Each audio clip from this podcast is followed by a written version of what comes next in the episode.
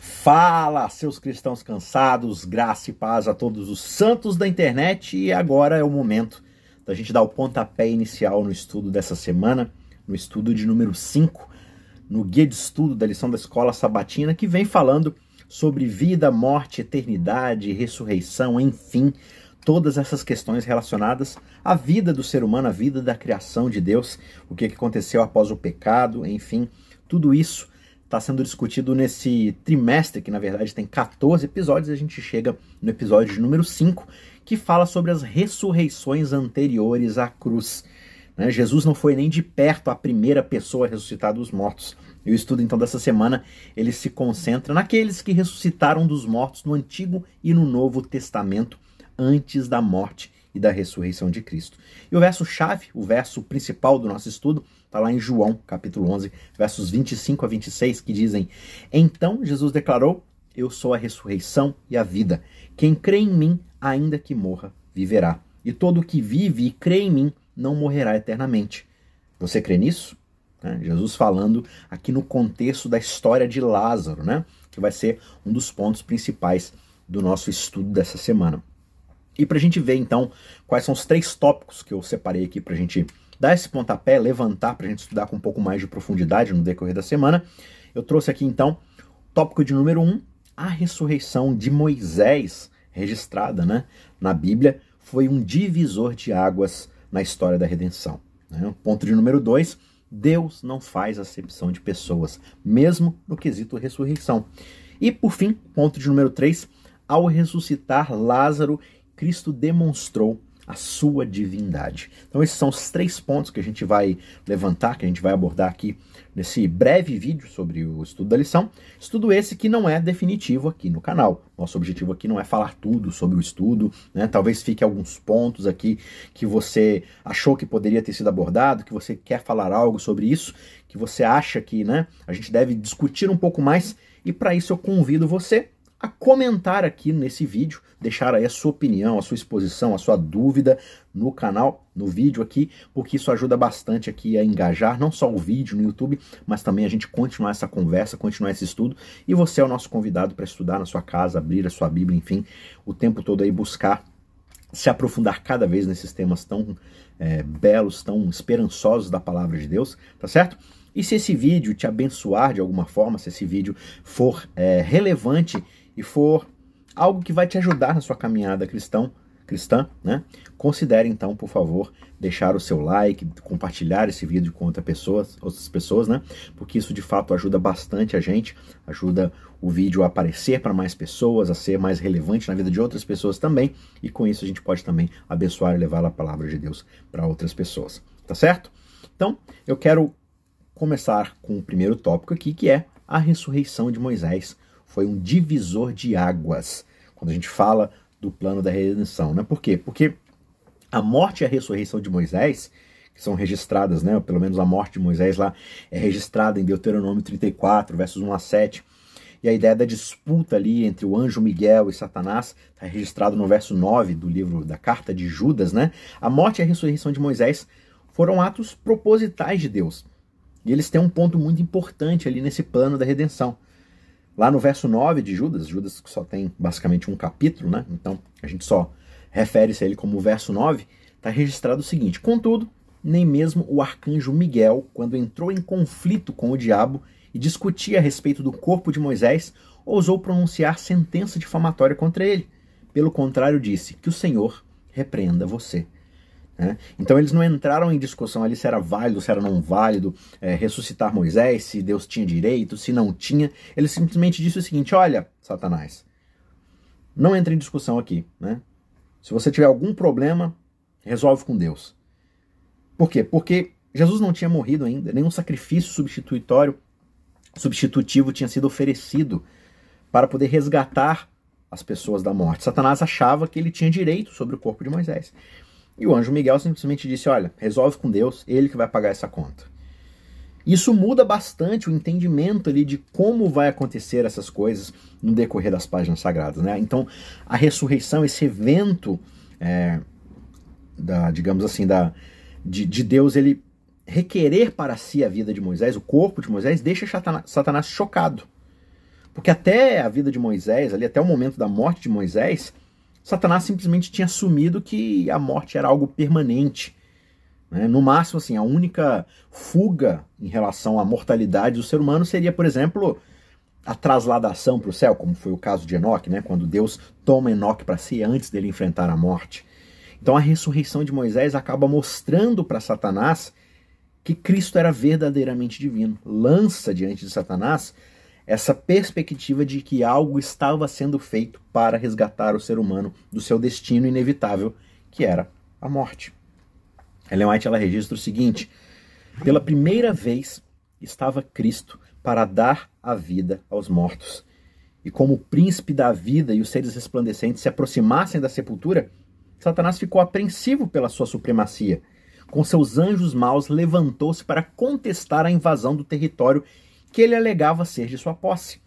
Orgulhava-se, né, se gabava de que o servo de Deus, no caso Moisés, havia se tornado seu prisioneiro. O Salvador não entrou em discussão com seu adversário. Só que naquele momento, ali mesmo, iniciou a obra de quebrar o poder desse adversário caído e de trazer o morto à vida. Ali estava uma prova que Satanás não podia contestar, relativa à supremacia do Filho de Deus. Tornou-se para sempre certa de que haveria a possibilidade da ressurreição. Satanás foi derrotado e despojado de sua presa. Os justos, mortos, viveriam novamente. Está lá em Patriarcas e Profetas, páginas 348 e 349. Então veja, ao ressuscitar Moisés, Cristo ele entra de cabeça no plano da redenção pela vida humana. Lucas 9, 28 a 31 diz o seguinte: Cerca de oito dias depois de proferidas essas palavras, né, o contexto do que Jesus está falando antes aqui com os discípulos, Jesus levou consigo Pedro, João e Tiago e subiu ao monte com o propósito de orar. Aconteceu que enquanto ele orava, a aparência do seu rosto se transfigurou e a roupa dele ficou de um branco brilhante. E eis que dois homens falavam com ele. Eram Moisés e Elias que apareceram em glória e falavam da morte de Jesus que ele estava para cumprir em Jerusalém. Então aqui Lucas registra esse episódio da transfiguração, onde Jesus se encontra com os vivos, Elias e Moisés. Elias representando ali aqueles que subiram ao céu ainda em vida, como foi também o caso de Enoque, e Moisés representando aqueles que seriam ressuscitados para estar com Deus. E aqui eles falam com Jesus a respeito daquilo que estava prestes a acontecer na vida do Filho de Deus, que era a sua morte lá em Jerusalém sua morte, o seu sacrifício, que cumpriria então o plano da redenção. E a gente pode imaginar que Moisés, quando ele estava falando com Jesus a respeito do que haveria de acontecer, não estava simplesmente falando da morte e da ressurreição de Cristo em termos gerais, mas possivelmente especificamente sobre o significado que esses eventos teriam na própria situação de Moisés. Né? Imagina Moisés falando: Jesus, o que o senhor está prestes a fazer influencia na minha própria condição. Eu só estou aqui diante do Senhor por causa dessa promessa, por causa dessa garantia que foi dada de que você um dia resolveria essa situação com a sua própria vida. Né? Então, isso mostra como Jesus estava totalmente comprometido em garantir que isso fosse feito. E essa, esse comprometimento futuro era a garantia de que pessoas poderiam ser livradas da morte mesmo no passado, mesmo antes de tudo isso acontecer. Ponto de número dois: Deus não faz acepção de pessoas. É interessante que a lição dessa semana ela discute seis ressurreições que ocorrem antes da própria morte e ressurreição de Cristo. Três acontecem no Antigo Testamento e três delas no Novo Testamento. Lá no Antigo Testamento você tem Moisés, como é registrado em Judas 9, você tem o filho da viúva de Serepta, lá em 1 Reis 17, 8 a 24, você tem o filho da mulher sunamita, em 2 Reis 4, 18 a 37. E no Novo Testamento, você tem o filho da viúva de Naim, em Lucas 7, 11 a 17, a filha de Jairo, em Marcos 5, 21 a 24, e a história de Lázaro, em João, capítulo 11. E a lição, ela traz especificamente um, um pensamento a respeito de como a gente deve encarar todas essas vidas que são trazidas de volta, né? Todas essas vidas que são restauradas. Por quê? Porque as pessoas ressuscitadas ao longo da Bíblia, elas demonstram que Deus cuida de todos, independente do status, do grupo étnico, da classe social específica, né? Moisés talvez foi o maior líder humano do povo de Deus de todos os tempos. Só que em contraste, você tem a história da viúva fenícia, que era muito pobre e nem mesmo era israelita, nem mesmo fazia parte do povo da aliança. E mesmo assim, Deus a ressuscitou por meio de Elias. Você tem a mulher sunamita, que era muito rica, muito proeminente na sua sociedade, na sua comunidade. Aí Eliseu vai lá e ressuscita ela. Só que, por exemplo, a viúva de Naim era alguém provavelmente muito pobre, que tinha apenas um filho de quem ela dependia muito, porque a sua morte significava a ruína dela, porque provavelmente o seu filho a sustentava. E Jesus vai lá e ressuscita o filho. Em contraste, você tem né, Jesus lidando com Jairo, que era um governante da sinagoga lá de Cafarnaum, né, que era alguém muito proeminente na sociedade, que provavelmente tinha aí sua fortuna. Independentemente das diferentes origens culturais, dos status sociais, todos eles foram abençoados pelo poder vivificante de Deus. Receberam de volta o presente da vida, na garantia dessa promessa, dessa esperança de que Jesus daria a sua própria vida para pagar por essas vidas que ele estava trazendo de volta. Então, assim, você vê que essas histórias de ressurreições antes de Cristo mostram para gente que o agente ativo, em essência, em cada uma dessas instâncias da vida a ser restaurada, é o mesmo agente ativo que leva à cura, que leva ao perdão, que é a fé. A fé no sacrifício do Filho de Deus é o que garante também a ressurreição de todas essas vidas. Né? E a gente vê que Jesus está comprometido em garantir que isso seja uma realidade muito mais ampla do que esses exemplos que acontecem antes ainda do seu sacrifício pessoal. Ponto de número 3 ao ressuscitar Lázaro, Cristo demonstrou a sua divindade a todas as pessoas ao redor. Todos ali acreditavam que Jesus poderia curar os doentes, como ele já tinha demonstrado antes. Só que possivelmente ninguém ainda acreditava que ele poderia ressuscitar os mortos.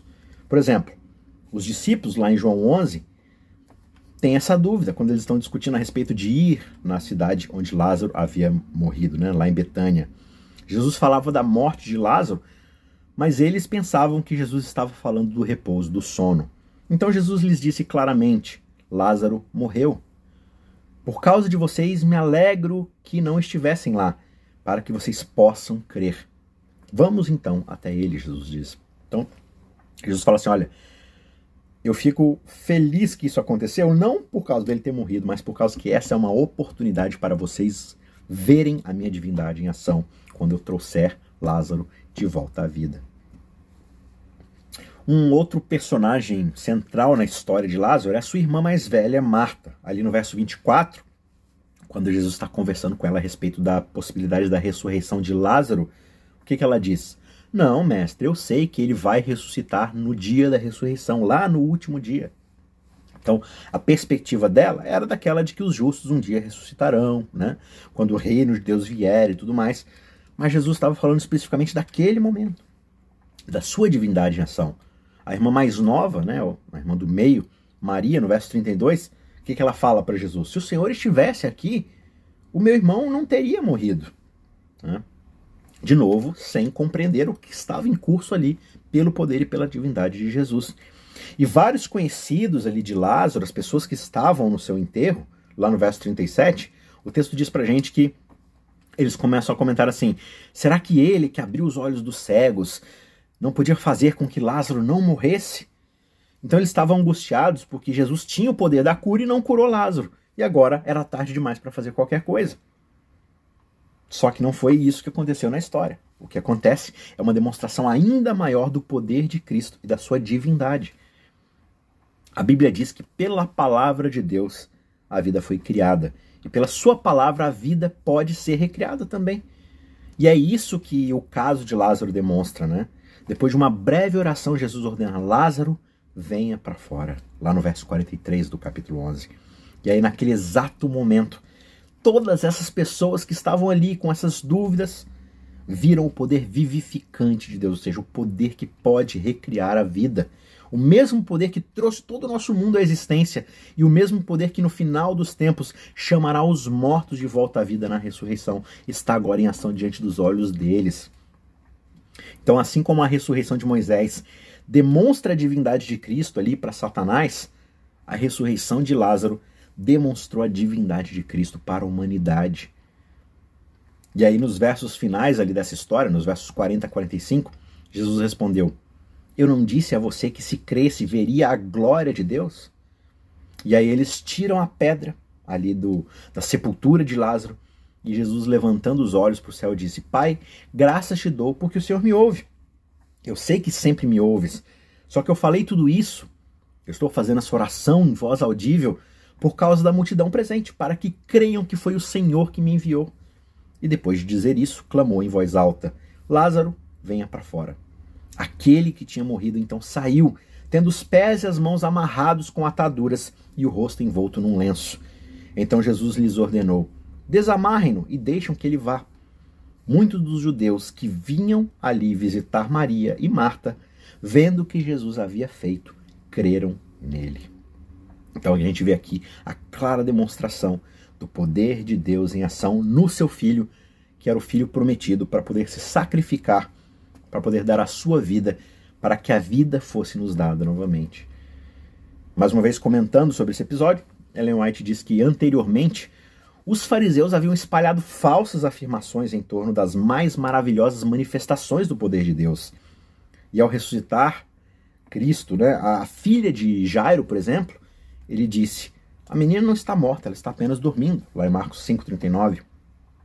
Como houvesse estado doente apenas pouco tempo e fora ressuscitada imediatamente depois da morte, alguns fariseus afirmaram que a criança não estava de fato morta, até porque o próprio Jesus tinha dito que ela estava apenas dormindo. Então eles procuraram fazer todo mundo acreditar que Jesus não podia de fato curar da forma como ele estava fazendo. Que os seus milagres não passavam de mistificação, de coisas arranjadas. Só que nesse caso, ninguém podia negar que Lázaro estava morto. Fazia quatro dias que ele estava ali no sepulcro, já fedia, já estava ali há muito tempo, todo mundo tinha visto o que aconteceu. E ali aos discípulos e ao povo devia ser proporcionada mais convincente prova com respeito à relação existente entre Cristo e Deus. Devia lhes ser mostrado que a afirmação de Cristo, de que ele era o Filho de Deus, não era um engano, não era uma mentira, era a mais pura verdade. E é por causa dessa verdade que nós temos a esperança de que, mesmo que venhamos a morrer, a vida eterna nos aguarda. Então, para concluir, em Cristo existe vida original. Não é uma vida emprestada, não é uma vida derivada. 1 João 5,12 diz: Quem tem o Filho, esse tem a vida. Por que, que é importante crermos na divindade de Cristo? Porque essa é a certeza de vida eterna para todo aquele que crê. Jesus diz especificamente: quem crê em mim, ou seja, quem crê que eu sou o filho enviado de Deus, ainda que esteja morto, viverá. E todo aquele que vive e crê em mim, jamais morrerá eternamente. E a pergunta de Jesus, naquele dia, para aquelas pessoas no episódio de Lázaro, é a mesma pergunta para nós hoje. Você crê nisso? Você crê que eu sou filho de Deus? Você crê que eu posso te dar vida eterna? Se você crê, continue tendo esperança e não vacile. Continue se relacionando com esse Cristo que é capaz de nos dar vida eterna, que criou o universo um dia e que vai recriar toda a vida que foi afetada por causa do pecado. Tá certo? Então, continue estudando essa semana, continue observando essas histórias, vendo como é que Jesus age, como é que a sua divindade transforma a vida dessas pessoas e que ela possa também transformar a sua vida dia a dia. Tá certo? Mais uma vez, se você foi abençoado por esse vídeo, se ele fez diferença, se ele te edificou, eu peço que você considere deixar aí o seu like e comente Deixa aí as suas considerações, deixa aí um pedido de oração, um amém, uma pergunta, uma dúvida, enfim. E recomende esse vídeo para outras pessoas também, compartilhe e assim você ajuda a gente a continuar produzindo conteúdo cristão aqui na internet. Tá certo? Que Deus te abençoe essa semana e a gente se vê na semana que vem para uma nova, um novo pontapé para uma nova lição. E também não perca os episódios diários que a gente solta aqui todas as manhãs com as meditações do capa a capa, tá certo? Forte abraço e a gente se vê na semana que vem.